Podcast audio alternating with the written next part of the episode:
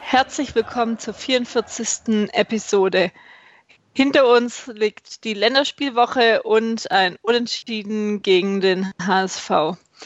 Wir werden natürlich darüber heute sprechen und nochmal dann den Rest der Saison vorausschauen, auch besonders nochmal auf das kommende Spiel gegen Dortmund. Heute neben mir Jasmin dabei sind zum einen der Jens at RightRed1893 auf Twitter und zu Gast dieses Mal haben wir den Jojo auf Twitter auch ähm, zu finden unter at jojo-meier. Herzlich willkommen euch beiden. Hallo. Hallo. Julia, dürfte ich dich dann bitten, dich einmal ganz kurz vorzustellen. Wie bist du zum VfB gekommen und wo bist du im Internet überall zu finden? Ja, genau. Also äh, ich bin Johannes Meyer äh, oder kurz Jojo, wie man mich eigentlich meistens nennt. Äh, bin 19 Jahre alt, äh, komme aus Ehing bei Ulm. Ähm, Im Internet bin ich jetzt mittlerweile eigentlich nur noch auf Twitter zu finden, hauptsächlich, und zwar unter jojo-meyer, wie schon vorhin erwähnt. Ähm, ja, und außerdem seit letzten Herbst ungefähr auch unser Ad VfB Filmroom, wo ich so nebenher ab und zu anhand von GIFs ähm, so VfB-Spiele ähm, oder auch Auftritte einzelner Spieler in, in, bestimmten Spielen analysiere, wobei das analysiere ist wahrscheinlich ein bisschen dick aufgetragen. Eher so meinen Senf dazugebe. Ähm, das hat sich irgendwann mal so ergeben, weil ich ähm, an, an Tag nach Heimspielen eigentlich immer das, äh, das Spiel on Demand im Real Life nochmal geschaut habe und wenn du das halt mit einem frischen Auge siehst und mit weniger Adrenalin und Spannung in dir drin, da fallen dir halt andere Sachen auf. Und da habe ich mir halt irgendwann mal gedacht, ja, kann man auch mal teilen oder warum nicht? Und da bieten sich halt so GIFs an. Mittlerweile ist es allerdings hauptsächlich äh, umgelagert auf eine Extra-Seite, weil ja, äh, Twitter und die DFL sind natürlich, was sowas angeht, entsprechend problematisch bezüglich Copyright, was denen aber auch zusteht. Ähm, wie bin ich VfB-Fan geworden? Eigentlich eine ganz klassische Geschichte, wie wahrscheinlich bei den meisten, würde ich sagen. Ähm, also hauptsächlich familiär getrieben. Der Vater ist VfB-Fan, die großen Brüder sind VfB-Fans. Ähm, du gehst entsprechend früh mal ins Stadion. Ich weiß gar nicht so genau, wann bei mir der erste Stadionbesuch war, aber war schon noch im Kleinkindalter, würde ich sagen. Und ja, dann bist du ganz schnell drin im Schlamassel. Ne? Und ja, mittlerweile bin ich dann auch seit drei oder vier Jahren, ich glaube, drei sind es, äh, Dauerkartenbesitzer und ja, entsprechend verschwende ich auch sonst sehr viel Zeit mit diesen ganzen Dilettanten da in Cannstatt und ja, das ergibt sich halt dann irgendwann mal so. So geht es uns ja allen ein bisschen. Genau. dann vielleicht gerade zu aktuellen Geschehen. Dein Eindruck, du warst ja auch, glaube im Stadion gestern. Ja, genau. Dein Eindruck einfach mal kurz zum Spiel gegen HSV. Ja, ähm, es gab schon schönere Spiele. Also ich habe ich hab nach dem Spiel, habe ich äh, jetzt so eher impulsiv mal behauptet, ähm, das war eins der Top 5 schlechtesten Spiele, die ich jemals gesehen habe. Zumindest live gesehen habe. Und das auf jeden Fall. Also auch nach mit bisschen mehr wie 24 Stunden äh, davon entfernt, würde ich an der Behauptung festhalten. Also es war wirklich, und da haben auch beide Seiten ihren Teil dazu beigetragen. Es ist halt, äh, ja, ich weiß nicht es, es war von vornherein, ist es falsch, hat es falsch angefangen und du hattest beim VfB ganz klar irgendwie Schwächen in der Mentalität und der fehlende Wille, das hast du sofort gemerkt. Und du hast halt auch wirklich gemerkt, dass, dass Sachen umgestellt wurden zum ersten Mal unter Korkut eigentlich. Und es war entsprechend sehr, naja, fahrig. Und beim HSV war es ja im Prinzip dasselbe. Also da waren ja teilweise also Flankenwechsel und so, die Bälle gingen ja äh, fünf Meter weit ins Aus oder einmal in der ersten Halbzeit gab's, äh, wurde der Ball ins eigene Torwart ausgespielt, wo es dann Ecke für den VfB gab, wo du dir auch denkst, puh. Ähm, ja, und ansonsten, es war halt einfach ein unfassbar, unfassbar fahriges Spiel. Und ja, mit dem Unschieden kann sich, darüber kann sich wahrscheinlich keiner beschweren. 0-0 äh, wäre wahrscheinlich sogar noch äh, passender gewesen, denke ich. Hättet ihr sowas äh, viel besseres Spiel erwartet? Also man weiß ja, HSV hat seit Ewigkeiten nicht mehr gewonnen und auch die v letzten VfB-Spiele waren jetzt ja auch nicht immer unbedingt fußballerische Highlights. Das ist, sagen wir, die Ergebnisse vom VfB in den letzten Wochen haben viele meiner Meinung nach dazu ver zu verleitet, gegen der HSV Tabellenletzter kommt, dann zu erwarten, dass man den halt mit 2-3-0 aus dem Stadion schießt. Das war vielleicht auch die vage Hoffnung bei den meisten. Dann ist es das von mir auch befürchtete Spiel geworden, äh, recht schwach von beiden Seiten. Also wie du schon gesagt hast, Jojo, also wirklich eins der schwächsten Spiele der Saison, sowohl von uns also als auch insgesamt, was, was den Gegner angeht haben sicher dann viele Komponenten mit reingespielt, gerade in der ersten Halbzeit. Kaminski hat ja ein ganz schwaches Spiel gemacht. Pavard dann auch noch mit dem entscheidenden Fehler vom Gegentor als Rechtsverteidiger. War ein unglückliches Spiel und was ich jetzt gerade gesagt habe, also die Ergebnisse in den letzten Wochen haben natürlich oft über die Leistung so ein bisschen auch hinweggetäuscht und da war die Erwartungshaltung sicher größer an die Mannschaft, als es vielleicht erfüllen konnte. Gegen einen Gegner aus Hamburg, der nach zwei Wochen Länderspielpause mit neuem Trainer vielleicht sich ein Stück weit stabiler präsentiert hat als in den letzten Wochen davor. Und dann kam am Ende das bei raus, was, was wir dann alle erlebt haben. Recht schwaches Spiel. Und man muss dazu auch noch sagen, dass der VfB jetzt unter ähm, Korko die größte Umstellung bisher machen musste. Also Baumgartel ist immer noch ausgefallen und jetzt auch noch dazu ähm, Beck war gelb gesperrt und so viele Umstellungen, also gab es bis jetzt ähm, seit Wolfs weg war überhaupt auch nicht mehr. Ja. Und Kaminski hat ja auch nicht so gut funktioniert, wo man dann am Ende, im Endeffekt ja so Gentner aber als Rechtver Rechtsverteidiger gesehen hat. Ja, ich finde, das war auch sehr prägend für das Spiel. Also das hast du ja wirklich schon in den ersten fünf Minuten hast du es denen schon angemerkt. So, so sicher, wie, wie die sich da hinten, also so sicher, wie die da in den letzten Wochen standen mit äh, Pavard und äh, Baumgartel in der Mitte und Beck und den Suhr außen, das war halt hier überhaupt nicht mehr der Fall. Du hattest in der Mitte mit Bartstube und Kaminski, das sind schon keine schlechten Spieler, aber so in der Kombination, ich finde, du hast bei Bartstuber eben immer noch diese enormen Tempodefizite, das merkst du wirklich. Und bei Kaminski habe ich halt auch immer das Gefühl, dass selbige Defizite bei ihm vor allem in der Technik liegen. Und irgendwie in der Kombination es hat nicht wirklich geklappt. Und äh, sicher, sicher war das garantiert nicht. Und dann auf der anderen Seite musst du äh, durch, durch den Ausfall von Beck dann Pavard auf Außen ziehen. Und da ist er halt ganz einfach, muss man so sagen, da ist er total verschenkt. Also der kann ja trotzdem solide spielen, aber du merkst auch bei ihm, der ja eigentlich wirklich sonst ja seit Wochen ohne großen Fehler war, ähm, da, da waren Unsicherheiten drin. Das 1 zu 0 geht vor allem auch auf seine Kappe, ganz klar. Und ja, ich finde, das hat man, ich habe unter der Woche auch ähm, zumindest zum großen Teil das, was was Frankreich gegen Russland angeschaut, wo er ja auch ähm, bei der Nationalmannschaft auf rechts, äh, auf Rechtsverteidiger gespielt hat.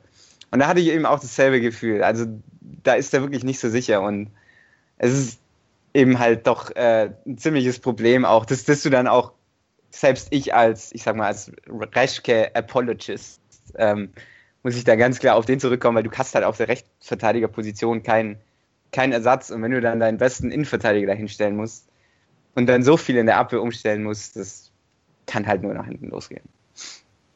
Ja, das ist halt, wie gesagt, echt das Hauptproblem, dass du halt durch einen Ausfall von Beck in die Situation erst kommst, weil du für einen Spieler wie Beck wirklich überhaupt keinen Ersatz im Kader hast. Das der Fall ist kein gesetzt den Fall. Beck fällt mal länger aus, jetzt vielleicht auch noch in der Rückrunde für die letzten Spiele. Kann ja immer mal passieren.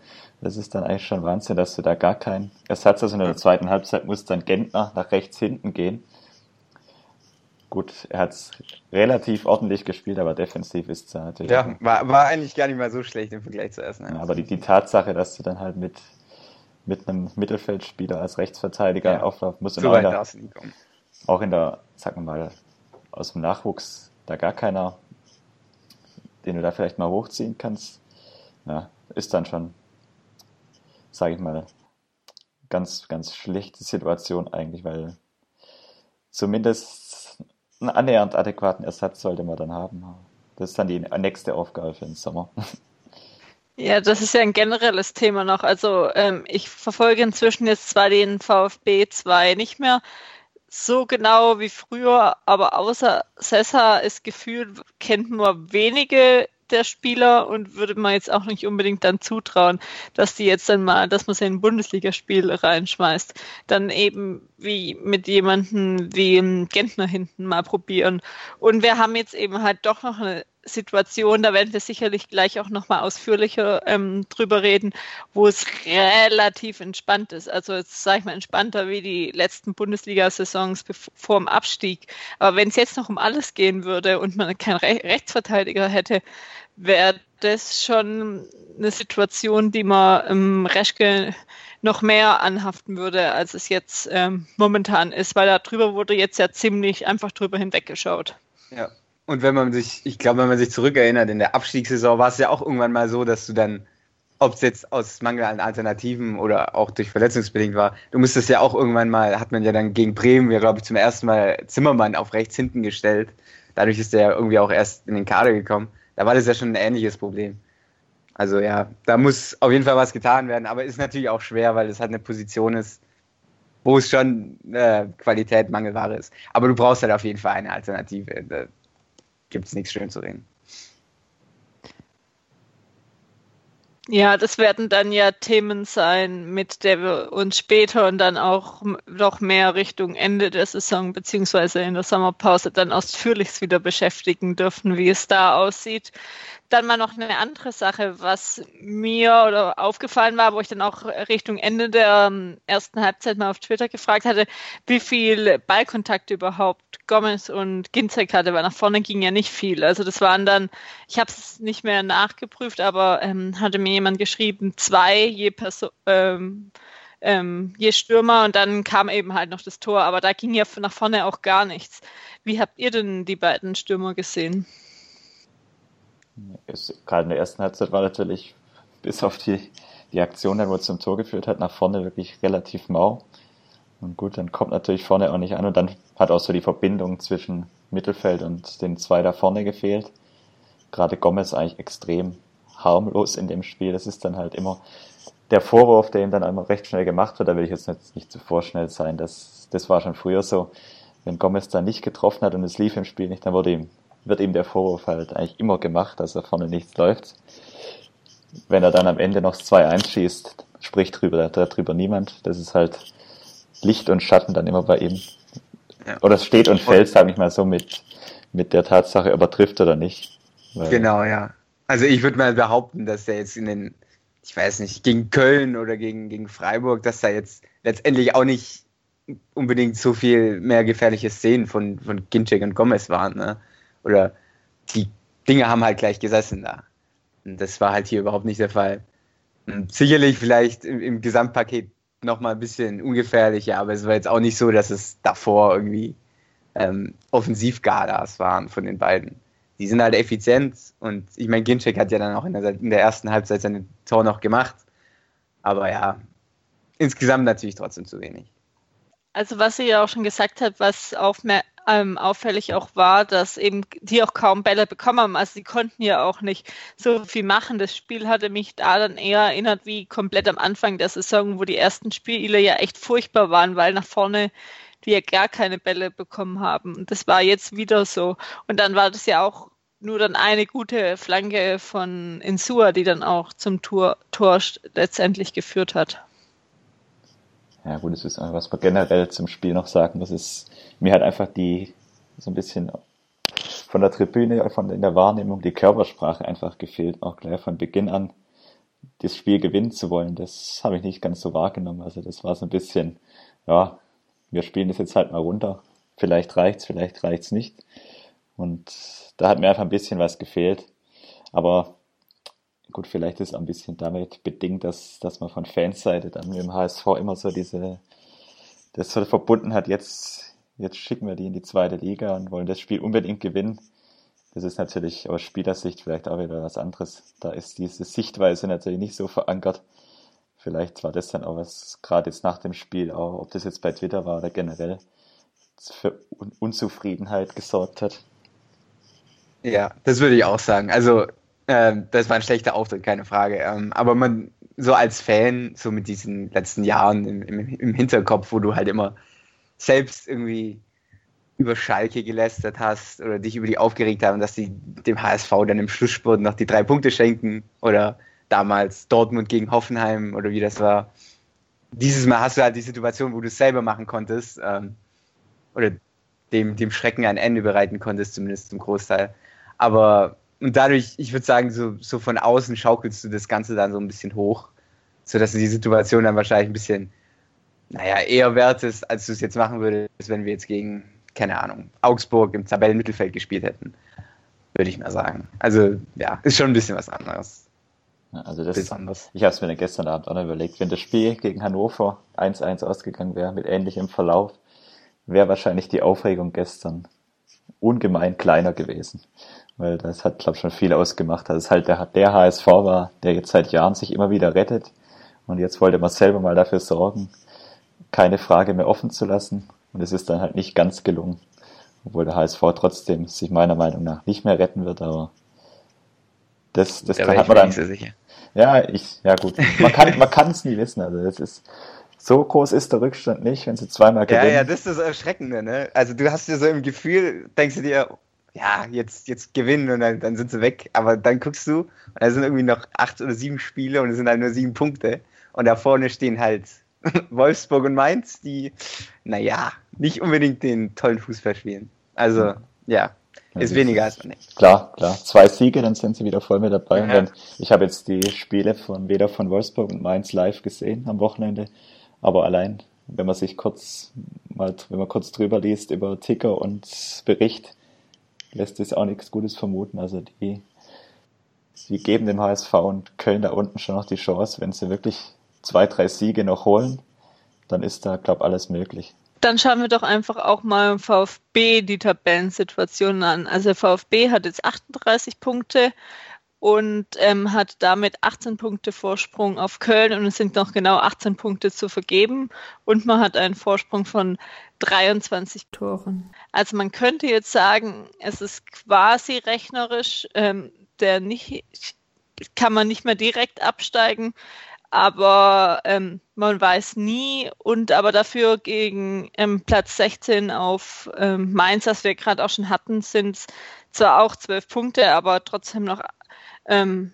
möglich, dass man absteigt. Wie seht denn ihr die momentane Situation vom VfB im Abstiegskampf? Ja, also ich, ich, ich verstehe, dass, dass jeder da ein bisschen jetzt sensibler ist nach dem Abstiegsjahr ähm, und dass man da lieber übervorsichtig ist und das ist auch gut so aber wenn man jetzt mal ein bisschen mit Distanz rangeht, da wird nach unten ganz sicher nichts mehr passieren. Also da würde ich drauf wetten. Ähm, einfach auch, weil die Konkurrenz da unten halt unfassbar schwach ist.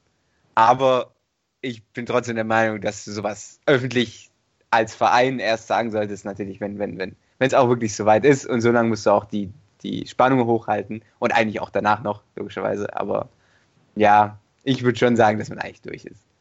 Und ja, vielleicht gar nicht so schlecht, dass, dass, dass man nach oben jetzt ein bisschen Punkte verliert. Würde ich mich anschließen, wie gesagt. Also ich würde mal anzweifeln, ob Wolfsburg und Mainz unten überhaupt noch auf 38 Punkte kommen. Wenn sie so weiterspielen wie in den letzten Wochen, glaube ich das nicht. Und dann, wie gesagt, also das kann man beim VfB fast nicht mehr sagen, weil das vor zwei Jahren auch, seit zwei Jahren dann so die Runde macht. Aber ein oder zwei Spiele wird man auch gewinnen. weil wir haben noch drei Heimspiele gegen Hannover, Bremen und Hoffenheim. Davon kannst du eins auf jeden Fall gewinnen. Und dann hast du über 40 Punkte und dann brennt sowieso nichts mehr an. Aber wie gesagt, abhängig von den, von den Teams unten, glaube ich nicht, dass da noch was, dass es noch gefährlich wird. Dann stimme ich aber auch zu, das jetzt öffentlich zu verkünden. Das ist natürlich, muss man nicht machen, ist unnötig. Aber auch wenn es rechnerisch noch möglich ist, Abstieg oder Relegation werden wir dieses Jahr nicht mehr erleben beim VfB.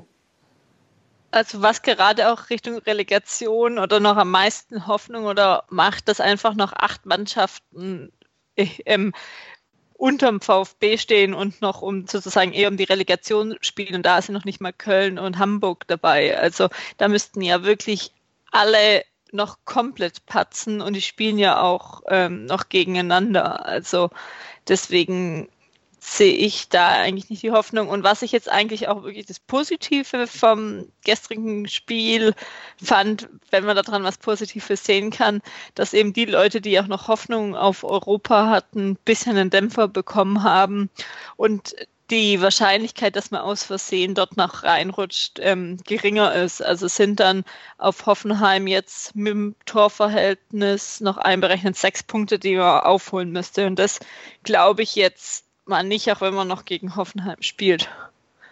Ja, also diese Europapokalgeschichte, ich weiß nicht, hm, man, man, es ist ja irgendwie jetzt mittlerweile eine sehr beliebte Meinung, dass, dass es einem vor allem als Aufsteiger natürlich äh, vor allem schadet, weil, weil es ja doch auch Beispiele dafür gibt mit Freiburg und so weiter in den letzten Jahren.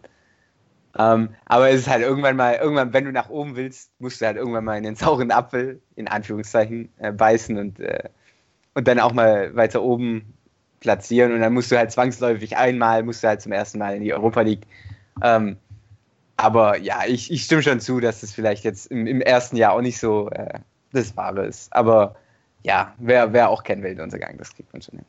Aber ich glaube auch, dass, es, dass, dass man das vielleicht erstmal jetzt wieder aus den Augen verlieren kann. Vor allem, weil man ja eh ein hartes Schlussprogramm hat.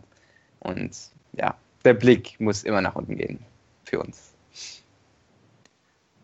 Dann schauen wir doch einfach schon mal in Stück weiter ähm, auf nächsten Sonntag gegen BVB.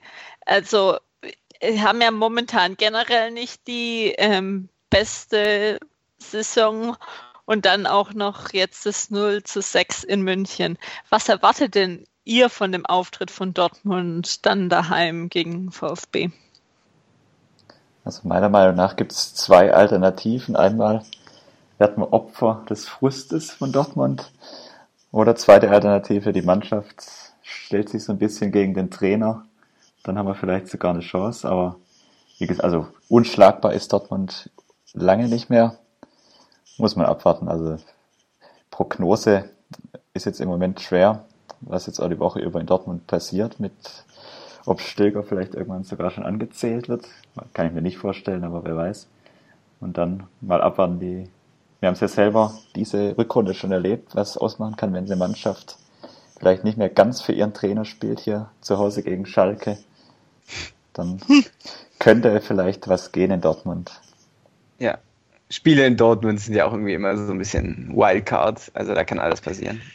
Und ja, aber wie gesagt, vor dem BVB muss man sich sicherlich nicht in die Hosen machen. Ähm, also, ich meine, es ist ja schon abstrus genug, dass die in der derzeitigen Tabelle trotzdem Dritter sind.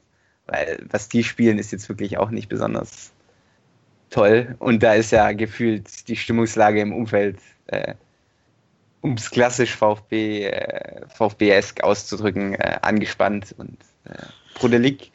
Aber ja, also wie gesagt, ich, ich glaube jetzt nicht, dass, dass man da jetzt unbedingt unter die Räder gerät, solange man halt zumindest ähm, wieder die Abwehr stabilisieren kann und zumindest kann man ja, äh, bekommt man ja mit Beck ähm, einen Teil zurück, der zuletzt gefehlt hat. Und das wäre dann schon mal ein großer Schritt, würde ich sagen. Und da glaube ich halt einfach, dass wir gefestigt genug sind, um da mitzuhalten. Ähm, wird halt wichtig sein, dass man jetzt wieder mit Mentalität zeigt ähm, und nicht jetzt wieder wiederholt ähm, so einen Auftritt wie gegen Hamburg zeigt. Das kann halt nicht sein. Was meine Hoffnung da gerade ist, dass Dortmund halt doch noch ein größerer Name ist und dagegen hat der VfB meistens jetzt ja nicht so schlecht gespielt. Also äh, klar, Innenverteidigung ähm, oder generell Verteidigung wird wichtig sein, weil Dortmund eben auch Qualität im Sturm hat. Aber ähm, also ich denke jetzt, Klatsche wird es nicht. Es kann immer sein, dass man ähm, verliert, aber das, dafür sind die auch jetzt eben noch vorm VfB in der Tabelle, aber jetzt mit Punkten rechnen nicht. Vielleicht ein Unentschieden, vielleicht gewinnt man glücklich. Aber ich denke, es war, ist es kein Spiel, wo man von Anfang an in der Rückrunde die Punkte sicherlich ähm, einkalkuliert hat. Ja, das muss ja, ohne das jetzt vielleicht, die Aussage hätte ich gestern wahrscheinlich noch nicht getroffen, aber ist ja vielleicht eine glückliche Situation, dass wir als Aufsteiger uns sechs Spieltage vor Schluss jetzt schon unterhalten können, dass man eigentlich jetzt nicht zwingend dort gewinnen muss oder dort zwingend einen Punkt dann um alles in der Welt mitnehmen muss. Wir stehen verhältnismäßig solide da für einen Aufsteiger. und haben jetzt noch sechs, ich nenne es jetzt mal ganz blöd gesagt, Bonusspiele, ja. Und Dortmund ist das erste davon. Und da ist es eigentlich, was du gerade gesagt hast, ja, eigentlich sinnbildlich für die Situation der Bundesliga, dass Dortmund unter Stöger erstens mal mit den Auftritten bisher in der Liga vor dem Spiel in München ungeschlagen war. Und dass sie dort jetzt halt 0 zu 6 verlieren und in der Tabelle trotzdem weiter wahrscheinlich keine Gefahr laufen, sich am Ende nicht für die Champions League zu qualifizieren. Das ist schon eigentlich ein Armutszeugnis für die ganze Liga.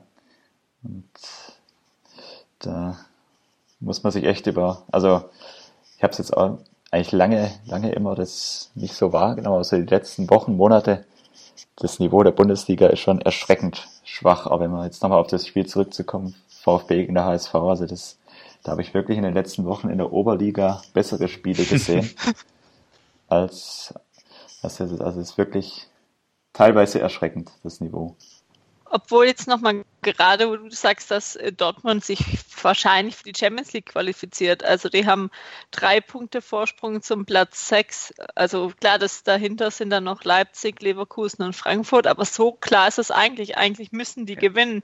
Die haben zwei Punkte Vorsprung auf Leipzig auf den vierten, was dann schon der Quali-Platz ist. Eigentlich müssten sie es gewinnen, aber diese Aussagen kennen wir ja auch nicht so gut ähm, aus Stuttgart, dass das nicht so viel zu sagen hat. Genau, und nur zehn Punkte auf den VfB, da geht noch was. Ja, das, ich habe es mir neulich, wo ich die Tabelle angeschaut habe, auch, oder jetzt heute Vormittag auch gedacht, also es sind eigentlich wirklich nur zehn Punkte Rückstand auf Dortmund. Es ist gut, es sind zehn Punkte.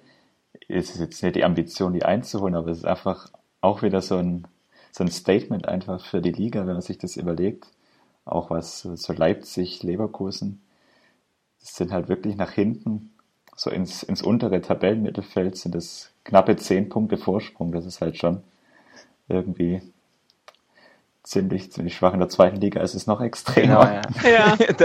ist da ist quasi die ganze Liga auf einem Niveau. Aber auch in der Bundesliga, also muss man sich echt langfristig überlegen, weil so wird Bayern die nächsten 15 Jahre da vorne ganz in Ruhe Meister und der Rest macht dann irgendwie unter sich die Plätze 2 bis 18 aus. Das ist aber ja. München, vielleicht noch Leipzig, je nachdem, wie die jetzt die zweite Saison ähm, äh, dann spielen und auch noch einkaufen und wie es mit München jetzt im Sommer weitergeht. Aber ich würde es mal nicht sagen, dass, dass ich es als eine der Euro europäischen Top-Ligen sehe. Also im Moment ist einfach das Niveau wirklich ziemlich niedrig, wovon der VfB natürlich in den letzten Wochen auch profitiert hat, weil er mit relativ simpler Spielweise und simpler Einstellung die Spiele halt dann gewonnen hast. Kam uns in den letzten Wochen dann doch zugute, sagen wir mal so. Weil du jetzt nicht groß Bäume ausreißen musstest, um ja, dann mit, mit einer soliden Grundordnung und einer defensiven Struktur dann halt mit 1-0 oder 2-1 wie in Freiburg die Spiele dann am Ende halt auch gewinnst, ohne da jetzt spielerisch glänzen zu müssen. Okay, dann sagen wir mal, der VfB ähm, bleibt in der Bundesliga und dann steht bald das Thema an Kaderplanung fürs nächste Jahr. Wenn man mal sagt, dass man nicht für Europa planen muss, ist es sozusagen relativ einfach ähm, und man kann frühzeitig jetzt auch mal anfangen, eigentlich dann jetzt so langsam schon. Wer jetzt ähm, auslaufende Verträge hat, ist einmal Kral, Insua, Bartstuber und dann noch die ähm, Spieler, die ausgeliehen sind, ist Burnic, Brun, Larsen, Manet und Asano. Wen von denen, sage ich mal, als Kral, Insua und Bartstuber würdet ihr denn gerne halten? Ähm, also persönlich glaube ich, ähm, dass ich fast sagen würde, eigentlich bräuchte ich da nur Insua nächstes Jahr. Ähm, einfach weil Insua halt für mich grundsolide ist. Ähm, klar, irgendwann mittlerweile ist es auch nicht mehr nur tolle Spiele, aber wie gesagt, wie vorher schon mal angesprochen, auf den Außenverteidigerpositionen findest du halt so schlecht Qualität. Ich meine, du musst dir ja nur, nur mal anschauen, ähm, wer auch in der Nationalmannschaft spielt. Ne? Also das ist ein unfassbar gut besetzter Kader. Und auf Außen auf Außenverteidiger spielen dann halt Marvin Plattenhardt, Hector und äh, Henrichs. Das ist dann halt schon, ich weiß nicht, äh, ein Abfall, würde ich sagen. Und ja, wenn du dann Insua zu halbwegs brauchbaren Konditionen bekommst, dann würde ich den auf jeden Fall behalten. Und er hat ja auch schon so ein bisschen signalisiert, dass er auch will. Ähm, und ich glaube, es hieß ja auch, dass es in der Länderspielpause oder danach, hat, glaube Reschke mal gegenüber der Bild, glaube ich, ähm, hat er gemeint, dass, dass es Gespräche geben wird. Ich hoffe einfach mal, dass da was zustande kommt. Ja, und an, ansonsten, ich denke, Bartstube wird, hat ja schon relativ klar deutlich gemacht, dass er seine Ambitionen woanders sieht. Sei jetzt mal dahingestellt, ob, ob das für ihn die klugste Entscheidung ist. Und dann der einzige, wo ich mir noch vorstellen kann, dass es überhaupt zur Debatte steht, dass er bleibt, ist wahrscheinlich Manet. Ähm, aber da ist halt auch die Frage, wie sieht es mit der Genesung aus? Und hat Sporting überhaupt Lust darauf, den nochmal hierher zu schicken, nachdem der hier jetzt zweimal verletzt war? Und wenn, dann wird es ja auch nur gehen, wenn man vielleicht die Leihe um ein Jahr verlängert. Ähm, oder halt irgendwelche günstigen Ablösekonditionen kriegt, aber das bezweifle ich. Und ich meine auch gelesen zu haben, ähm, dass man in Portugal schon davon ausgeht, also ich weiß nicht, was es war, Ojogo oder so, die Sportzeitung dort. Ich glaube, da hieß es auch, dass man davon ausgeht, dass er im Sommer wieder nach Sporting zurückkommt. Ähm, aber ja, das wird sich, denke ich mal, erst nach der Saison richtig zeigen. Aber ja, wie gesagt, von der Liste würde ich eigentlich, glaube ich, nur davon ausgehen, dass man bei Insua wirklich versucht, ihn zu halten. Und der Rest, glaube ich, wird den VfB verlassen. Kral könnte ich mir vielleicht auch noch vorstellen, je nachdem, wer es auch plant, weil er jetzt ja auch Nummer zwei geworden ist unter Korkut. Aber das ist jetzt, sage ich auch mal, nicht die erste ähm, Priorität, wer dann die Ersatztorhüter werden. Da gibt es dann größere Baustellen noch. Gut, bei Kral ist durchaus vorstellbar, dass er nochmal einen Einjahresvertrag oder vielleicht einen Zweijahresvertrag angeboten bekommt. Könnte ich mir zumindest vorstellen, nachdem er jetzt unter Korkut wieder als zweiter Mann im Kader steht regelmäßig, falls man sich da keine sagen wir, Position offen machen will. Ich weiß, muss ich jetzt ehrlich zugestehen, was aus der Jugend kommt jetzt aber auch nicht so überragendes nach auf der Torhüterposition im Moment. Von daher vielleicht sagt man ein Jahresvertrag noch, dann verschiebt man die, die Planung auf der Torhüterposition, die langfristige nochmal ein Stück weit. Bei Insua denke ich auch, dass man versuchen wird, ihn zu halten. Weil wie du gesagt hast, auf links ist er eigentlich für unsere Verhältnisse ein absolut solider Mann. Also immer relativ zuverlässig und war nach vorne ganz ansprechend, was er immer zeigt. Und da kann man sich eigentlich immer darauf verlassen, dass er zumindest nicht völlig, völlig abfällt im Vergleich zum Rest der Mannschaft. Bei Badstuber denke ich auch, wenn sich da irgendeine Möglichkeit bietet, wird er weg sein und dann kannst du es halt ja auch irgendwann nicht leisten als VfB, dass du dann womöglich, weil der Vertrag läuft ja aus, dass du dann vielleicht sagst, ja, dann bieten wir dir im August wieder einen neuen Vertrag an, wenn du doch keinen Champions League Verein gefunden hast. Sowas kann ich mir nicht vorstellen, weil das wäre ein ganz schlechtes Zeichen auch nach außen irgendwie, wenn man dann da quasi sich, sich das so Zeit lässt oder da eben auf Badstubers Vereinssuche warten würde.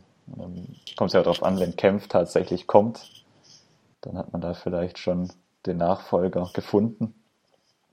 Und von den Leihspielern glaube ich ehrlich gesagt auch nicht, dass, dass einer nächstes Jahr noch beim VfB spielen wird. Manet sowieso ganz schwierig. Da könnte es höchstens sein, dass man die Leih noch verlängert, aber dann ist auch die Frage, ob es überhaupt Sport, sportlich Sinn macht, weil ich weiß gar nicht, ob er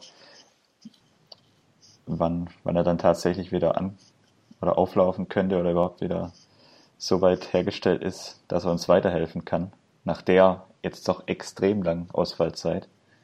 Und die anderen zwei Leihspieler, denke ich mal, die wird Dortmund anderweitig irgendwo weiterverleihen. Das Leihgeschäft bei beiden ja eigentlich nicht so von Erfolg geprägt war bisher und Asano wird man sehen müssen. Ich befürchte immer noch, obwohl ich es bei ihm nicht glaube, aber der in der Historie des VfB trifft er wahrscheinlich irgendwo nächstes Jahr zehnmal. Ja, bei Arsenal. Ja. ja, also Alzano sehe ich jetzt auch nicht mehr. Hier auch nichts irgendwie verlängern, weil äh, ist es ja großenteils nicht mehr im Kader. Und zu Brun Larsen wollte ich noch sagen, dass er mir ähm, ziemlich positiv aufgefallen war noch gegen HSV. Also hatte so ein, zwei Situationen, wo er wirklich nachgesetzt hat, ähm, was jetzt viele andere Spieler auf dem Platz nicht mehr gemacht haben. Ja, er, er war engagiert, das muss man schon sagen. Ähm, wobei ich da dann auch die Frage stellen darf, muss, ähm, Brun Larsen in allen Ehren, das war ein guter Auftritt, also was heißt gut, aber äh, engagiert, bleibt man dabei. dann muss ich aber schon mal fragen, was ist denn eigentlich mit äh, Donis passiert? Also ich meine, das ist ja dieselbe Rolle, ne? Und wenn der dann halt irgendwie, selbst der Leihspieler, der bisher bis auf 45 komplett verkorkste Minuten äh, den Vortritt vor ihm äh, erhält, das ist dann schon, naja, ein bisschen merkwürdig. Vor allem, weil, weil, weil Brun Larsen den VfB am Saisonende mit Sicherheit wieder verlassen wird und Donis ja hier einen langfristigen Vertrag hat. Und im, im selben Alter ist ja im Prinzip, sind ja beide noch sehr jung. Ähm, aber gut, wird schon seine Gründe haben. Also das, ich vermute fast mal, das wird irgendwie im Verhältnis zu Korkut muss da irgendwas, irgendwas passiert sein. Oder er ist wirklich so unzufrieden gewesen mit seinen ersten Auftritten. Er hat in den ersten Spielen unter Korkut in Wolfsburg hat er ja noch gespielt, die erste Halbzeit. Das ist ja auch gar nicht mal so schlimm war, ich weiß es nicht. Und seitdem ist er ja wirklich, er ist ja völlig raus. Also Akolo wird ja dann immer noch zumindest eingewechselt, regelmäßig, aber Donis ist ja wirklich völlig außen vor. Das ist, da muss wirklich, also entweder ist da wirklich was vorgefallen oder er war tatsächlich von der Leistung, vielleicht auch von seinen Trainingsleistungen so enttäuscht, dass er gar keine Chance mehr bekommt. Ja. Also das hört man ja auch irgendwie es kommt ja schon öfter so rüber, das kann natürlich auch, das ist viel Spekulatius, aber man hört ja schon immer wieder so, dass der vielleicht nicht der allereinfachste Charakter ist und vielleicht auch ein bisschen trainingsfaul, aber vielleicht tut mir ihn da auch Unrecht. Und ich glaube halt auch, was, was man nicht, ähm, nicht ignorieren darf, ist, dass er, glaube ich, schon tendenziell eher ein bisschen defensiv schwach ist im Vergleich zu den anderen. Also ich kann mir schon vorstellen, dass ein Pool Larsen, der sich beweisen will, da mehr läuft.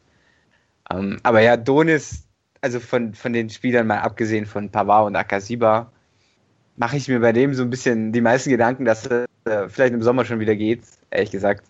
Weil das ist schon ziemlich ja, zerrüttetes Verhältnis hier. Und ich fände es halt wirklich mega schade, weil ähm, ich finde, da sind einfach super Anlagen da. Und du weißt nie, es kann natürlich sein, dass, dass wir in drei Jahren hier immer noch säßen und sagen, ja, super Anlagen, aber es kommt halt nichts bei rüber. Und dann ist es so. Aber nach einem Jahr der, der ist erst 20 oder 21, ich glaube erst 20, fände ich es halt schon ein bisschen kurzsichtig, äh, sich da gleich im Sommer den wieder lumpen zu lassen und ihn äh, abzugeben. Und ja, es ist. Ich finde halt, er, er, er ist meistens noch kopflos gewesen, so in, in Abschlusssituationen oder was, was den letzten Ball angeht, den letzten Pass. Aber ansonsten waren das, um es wie Bruno Labbadia zu halten, brutal gefährliche Ansätze bei ihm. Und ja, fände ich einfach schade. Aber gut, das ist ein ganz anderes Thema. Ich denke, es, es wird einfach verdammt spannend auch im Sommer werden. Wir haben dann noch Spieler, die zurückkommen. Ongene, Ailton Zimmer, Sapai, Grün, äh, Green, äh, Werner und Clement. Dann eben denke ich, das Paar vielleicht auch noch gehen werden teilweise, je nachdem, ob sie bei der WM spielen, es da drauf noch ankommt, Thema ähm, Stichwort Pavard. Und dann hast du einfach wieder eine verdammt lange Transferphase, die eben auch geprägt sein wird noch von der WM. Ich glaube jetzt nicht, dass wir extrem viele Spieler von der WM verpflichten werden, aber trotzdem warten manche Vereine dann eben noch länger, je nachdem, wann bei ihnen auch ähm, Spieler weggekauft werden. Also es wird auf jeden Fall spannend, was du gerade gesagt hast, die, die Leihspieler, die zurückkommen, da ist jetzt halt wirklich kein Name dabei, wo ich auf Anhieb sage, ja, der hilft uns ab Sommer wieder weiter. Das ist dann eher wahrscheinlich so nach dem Motto, wo können wir den weiterhin verleihen oder können wir ihn vielleicht irgendwohin verkaufen. Das ist halt, gut, viele haben es ja schon angedeutet. Werner, jetzt denke ich mal am deutlichsten, hat er gesagt, dass er gerne in Nürnberg bleiben würde ich denke mal, wenn die aufsteigen oder selbst wenn sie in der zweiten Liga bleiben, da findet sich dann schon ein Weg. Bei den anderen, Onguene hat ja, da hat ja Salzburg eine Kaufoption, muss man abwarten. Bei Zimmer, der hat, hat ja zuletzt auch in Düsseldorf selbst seinen Stammplatz in der zweiten Liga verloren. Also da ist halt auch so ein Zeichen, ja. Da reicht es vielleicht auch einfach für die Bundesliga nicht. Sarpai ist die, also ganz, ganz sonder, eine gesonderte Geschichte. Also da wirst du, der wird in der Bundesliga keinen Fuß fassen. Und auch Green, der hat ein Fürth teilweise, er spielt ja dort ganz ordentlich, aber auch bei ihm reicht Aber auch nicht immer, glaube ich. Ne? Nee, auch nicht immer. Das reicht aber einfach für die Bundesliga nicht. Ja. Clement, gut, der spielt bei der in bei der Zorniger Elf.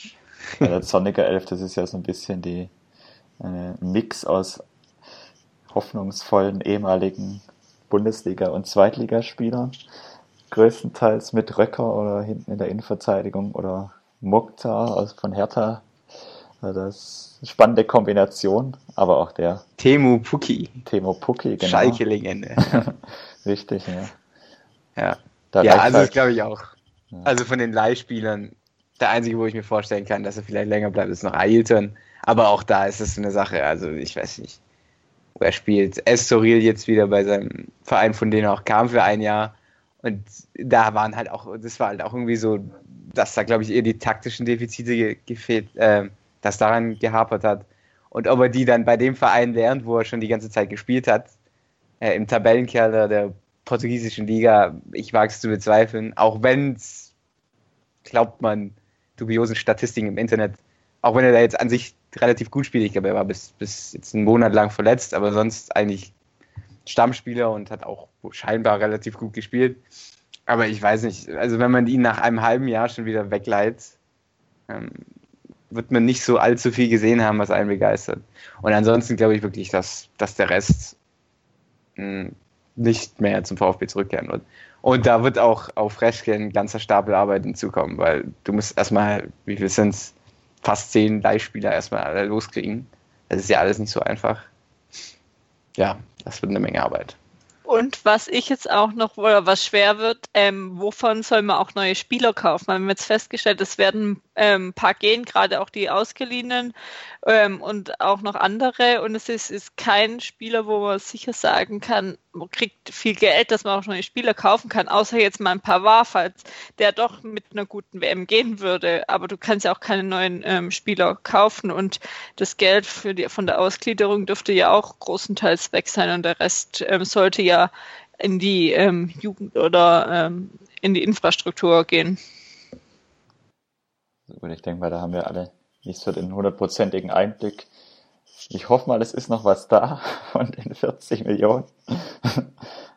ah, ja, Dietrich hatte doch mal, es war doch mal auf dem Fernsehturm so eine Veranstaltung, da hat er doch, da hat er doch groß, hat er doch groß angekündigt, dass zwei bis drei Stützen für die Mannschaft verpflichtet Ja, werden. Also, seltsam, seltsam genaue Angaben. Und zwei junge, junge Spieler und zwei Stamm Stammplatzpotenziale. Irgendwas. Genau. also da, darauf bereite ich mich eigentlich im Sommer schon vor. Ist auch, ist auch immer sehr klug, solche, solche Aussagen zu treffen. Irgendwie ein halbes Jahr, bevor es wirklich, äh, bevor da wirklich Verträge abgeschlossen werden. Aber gut. Äh, wird, wird er sich dann freuen, wenn man es ihm in einem Jahr vorhält, wenn dann doch niemand gekommen ist. Ja, ich Aber gut. kann es ja nicht beurteilen, in welchem Rahmen die Aussage getroffen wurde. Ich habe es dann nur Ja, zugegebenermaßen. aus zweiter Hand mitbekommen, aber ja, es dürfte auf jeden Fall spannend werden, weil wie gesagt, gerade in der Defensive, da wird man um den Umbruch nicht rumkommen, weil allein Badstuber wird gehen und bei Pavard, da bin ich halt wirklich der Überzeugung, dass es sehr schwer wird, ihn zu halten. Ja. Über den Sommer Wobei- hinaus. Ich, ich glaube schon, dass, dass nach diesen Reschke-Aussagen, dass man da schon ein bisschen optimistischer sein kann. Ähm, ich glaube, es hängt halt wirklich, wie schon vorher angesprochen, viel davon ab, ob es mit zur WM geht. Wo ich jetzt im Moment eher dazu tendieren würde, dass es wahrscheinlich nicht tut. Aber gut, ich habe auch nicht wirklich Ahnung. Aber so tendenziell würde ich eher glauben, dass es nicht ganz packt. Aber wenn doch, dann kann es natürlich schon sein, dass dass das dann auch schon im Sommerschluss ist. Ähm, aber bei ihm kann man dann zumindest sagen, du kriegst einen mehr als ordentlichen Gegenwert äh, immerhin. Äh, Also, dass du nicht wie bei Kimmich für irgendwie für 8 Millionen ausgeraubt wirst oder wie bei Werner. Ähm, ja, das kann man alles noch nicht wirklich sagen im Moment. Ja, na gut, dazu hat er die Qualität jetzt nachgewiesen. Trotzdem muss man immer sagen, man betrachtet es natürlich auch immer, oder zumindest ich für mich kann sagen, vielleicht zu stark aus dem VfB-Kosmos heraus, wie so in der, in der Fußballwelt, in der Premier League oder so. Ob der Name dort schon angekommen ist, das weiß ich dann auch immer nicht. Ob man dann am Ende wirklich, was dann manche schon prophezeien, hier die 40, 50 Millionen Erlös, da zweifle ich dann doch stark dran. Also das wird dann wird wahrscheinlich eher auf einen niedrigeren Betrag rauslaufen, soll da schon gehen. Und gut, die Aussagen von Reschke waren relativ klar, aber es ist halt auch, wir kennen das Spiel alle, wenn dann Berater ins Spiel kommen und er vielleicht tatsächlich für die WM nominiert wird und dort vielleicht sogar noch Einsätze bekommt, dann kommen Berater ins Spiel und Angebote von anderen Vereinen mit vielleicht dem drei-, vierfachen Gehalt und dann ziehst du als VfB halt den kürzeren. Da muss man, glaube ich, ganz realistisch sein. Und dann könnte natürlich viel Bewegung reinkommen, wenn du da eine relativ hohe Ablöse bekommst. Dann könnte natürlich, ja, wie gesagt, einige Bewegungen hinten reinkommen, weil dann brauchst du eigentlich, gut, vielleicht bietet sich die Möglichkeit, Kämpf ablösefrei zu bekommen, aber. Aber das, ja, bei Kämpf, Kämpf ist für mich äh, ein, cooler, ein guter ähm, Bartstuber-Ersatz, weil er halt einfach noch jung ist und wirklich äh, scheinbar sehr gutes Potenzial hat. Aber mit dem Verletzung, mit der Verletzungshistorie kann das, kann der halt nicht mehr wie unser dritter Verteidiger sein. Also das wäre einfach viel zu riskant. Ähm, und ja, für Pavard, da gilt es dann halt irgendwie, das wirst du nie hinkriegen, weil das ja nicht so wirklich im, im, im Sinne des, äh, der anderen Vereine manchmal ist. Aber wenn du ihn abgehst, abgibst, dann solltest du ihn eigentlich fast frühzeitig abgeben. Also im Sommer meine ich. Sodass du zumindest noch ein bisschen Handlungsspielraum hast. Weil sonst hast du dann wieder die, die Geschichte mit, mit äh, Transferschluss und dann musst du wieder nach Russland gucken und nach einem Sunjic schauen. Ähm, wir kennen es ja alle, die Geschichte, wie das so abläuft, wenn es dann irgendwie mal Zeitdruck reingehört, reinkommt. Ja, ist schwierig. Aber sowas entsteht dann spontan und da kannst du wirklich, ähm, das ist Zukunftsmusik. Ja. Na gut, das ist das, was, das hängt natürlich stark davon ab, wenn er bei der, wenn er nicht zur WM fährt, dann ist das, glaube ich, sowieso nicht das große Thema, dann, aber wenn er natürlich bei der WM dabei ist, dann ist er einen ganz anderen Fokus und dann hast du natürlich das Problem, dass die WM bis Mitte Juli läuft und dann natürlich danach erst wirklich das Interesse vielleicht entsteht und dann kann es wirklich wieder zu so einem Fall kommen, also im schlimmsten Fall irgendwie kurz vor Transferschluss kommen dann Berater und Spieler noch auf die Idee, wir müssen jetzt doch nach Paris wechseln oder das Interesse von Arsenal, das kann man nicht zurückweisen. Das, das darf natürlich nicht passieren, dass du dann am Ende wieder nicht reagieren kannst und dann so die, die Variante Luschek als Innenverteidiger oder hier Sunjic dann aus Krasnodar an, anbringen. Das, das sollte wirklich vermieden werden. Aber das ist die erste, sag ich mal, richtige Transferperiode, die die Reschke komplett alleine verantworten muss im Sommer. Die Wintertransferperiode hat er ja schon allein gemeistert. Da kann er jetzt natürlich zeigen, wie er die Mannschaft weiterentwickeln kann. Oder auch nicht. Das muss man dann abwarten. Gut, dann haben wir das doch jetzt mal so weit besprochen. Wir werden über das Thema sicherlich noch das eine oder andere Mal bis Ende August reden. Mein Tipp mal. Dann kommen wir doch zum, mal zum Brustring Talk Fragebogen. Möchtest du den machen, Jens? Klar.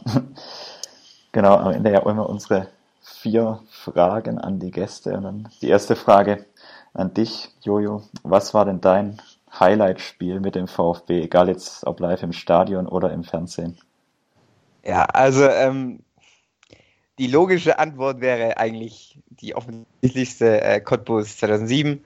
Aber zugegebenermaßen, ich bin jetzt 19, ne? also es ist auch schon zehn Jahre, da ist dann dein Gedächtnis nicht mehr so ganz auf Trab, was das angeht.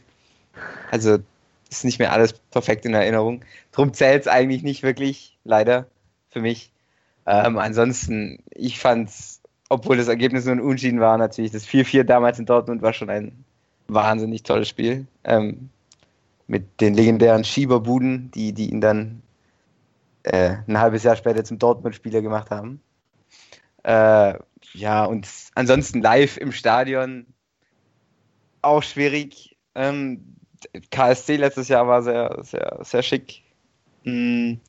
Was, was, was ich noch irgendwie sehr, sehr in Erinnerung habe, ist, ich weiß nicht wann das war, vor zwei oder vor drei Jahren 3 zu 2 gegen Bremen mit Ginczek äh, in den letzten Minuten, mit, der es 3-2 macht.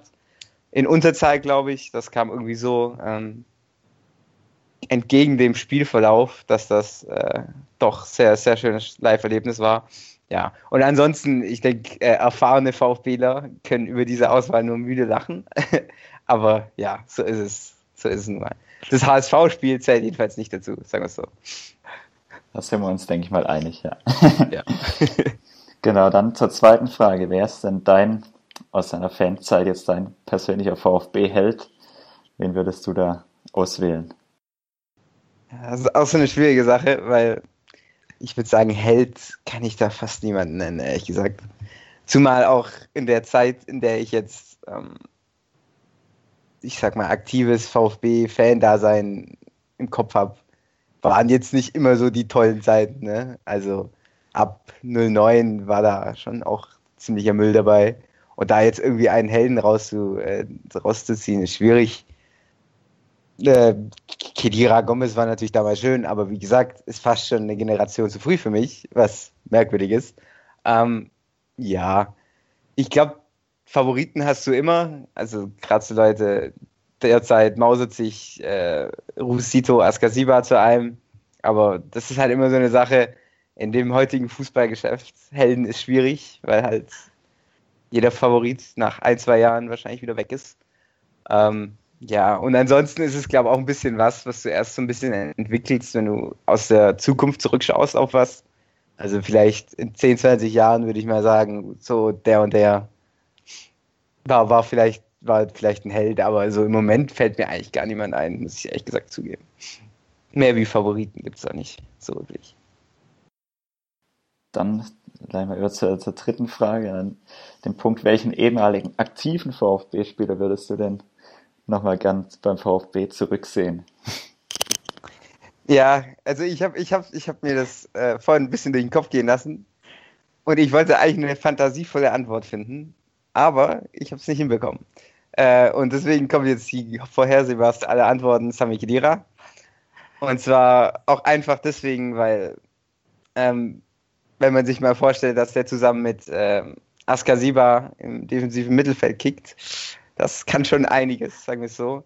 Und äh, das ist übrigens auch ein sehr tolles Gedankenspiel, so ein bisschen diesen Jahrgang-Generation-Mix, wenn du mal irgendwie die 07 Meistermannschaft mit den Besten von heute so ein bisschen kombinierst und du dann irgendwie äh, Askasiba und, und Kedira vor Fernando Meira und Benjamin Pavard hast, das ist schon nicht so schlecht. Ja, und ansonsten, ich weiß nicht, viele der VfB-Spieler, die jetzt zuletzt gegangen sind, die dann deswegen noch aktive, wirklich aktive Spieler sind, die haben halt viele einfach die Brücken äh, hinter sich ein bisschen verbrannt. Und dann denkst du dir auch, Werner, Kimmich, tolle Spieler, muss ich jetzt nicht unbedingt persönlich zurückhaben. Ich würde sie natürlich jeden Tag nehmen, aber ähm, als leistungstechnisch, aber ansonsten hängt da jetzt auch nicht viel dran. Ähm, ähm, ja, vielleicht, vielleicht in ein paar Jahren, wenn die Schmerzen ein bisschen verziehen sind, kann man, kann man, kann man sagen, oh, Werner nochmal im VfB-Trikot, das wird auch nicht so schlecht. Und so wie die derzeitige VfB-Führung agiert, ähm, ist die Chance ja gar nicht so, äh, gar nicht so klein, dass man in Zukunft wieder mehr Ex-VfBler wieder zurückholt. Ist ja durchaus ein Trend. Ähm, ja, äh, ich würde sagen, mehr, mehr, mehr fällt mir da jetzt auch nicht direkt ein. Ich, ich würde sogar tatsächlich, auch wenn es ein bisschen klischeehaft ist, ich finde tatsächlich, dass Maxim als 18. Mann im Kader ist immer noch eine tolle, tolle äh, Option. Auch wenn es mittlerweile schon fast äh, eine lebendige Punchline ist, Alexandro Maxim nimmt sein Bankdasein. Aber ja, wäre irgendwie gar nicht so schlecht, so als 18. Option. Und ich mag ihn immer noch. Ich glaube, er wäre auch einer, der würde nicht Nein sagen, so wie ich das immer ja. wahrnehme. dann noch zum, zur letzten Frage. Wir haben heute kurzfristig in die Zukunft geschaut und dann ganz langfristig. Wo siehst du den VfB im Jahr 2025? Okay. Im Jahr 2025 ist der VfB Tabellenführer in der mittlerweile etablierten Deutschlandliga. Und zwar nachdem sich Rummenigge und Watzke und KKG in die UEFA Superliga abgesplittet haben. Das äh, ist wahrscheinlich eh eine absehbare Entwicklung. Und ja, Taif Taifun Korkut ist Al Taifun Korkut alias das schwäbische Sir Alex Ferguson geht in seine achte Saison als VfB-Trainer. Ähm, ja, und vielleicht feiern dann mittlerweile auch schon VfB-Legenden Askasiba und Pavard nach, nach mittlerweile müde von Titeln ihre Heimkehr in die zweite Heimat nach Stuttgart. Ja, sowas in die Richtung. Wäre gar nicht so schlecht. Aber wahrscheinlich äh, haben wir bis dahin wieder 20 Trainer erlebt und sind der Fahrschulverein. Aber das wäre ja nicht so romantisch. Also, das ist, ist absolut richtig, ja. Okay, dann haben wir die Episode ähm, auch ähm, fast beendet. Ich möchte dir noch, Jojo, danke sagen, dass du dir Zeit genommen hast. Ihr ähm, Hörer könnt gerne Jojo auf Twitter folgen, at jojo-meier. Ähm, sonst, wo ihr uns im Web noch findet, auf Facebook, ähm, Twitter ähm, und Instagram unter Brustring Talk. Auch zu finden natürlich unter iTunes oder unserer Webseite Brustring Talk. Wir freuen uns über Feedback. Immer ähm, gerne Fragen und Themenwünsche. Davon haben wir für die heutige Episode auch wieder viel bekommen, wo wir das auch drüber gesprochen haben. Und dann hören wir uns ähm, bald schon wieder nach den hoffentlich erfolgreichen ähm, Spielen des VfBs und dann auch dem rechnerischen Nichtabstieg. Ähm, Nochmal danke euch beiden und tschüss. Tschüss, vielen Dank Ciao. fürs Zuhören.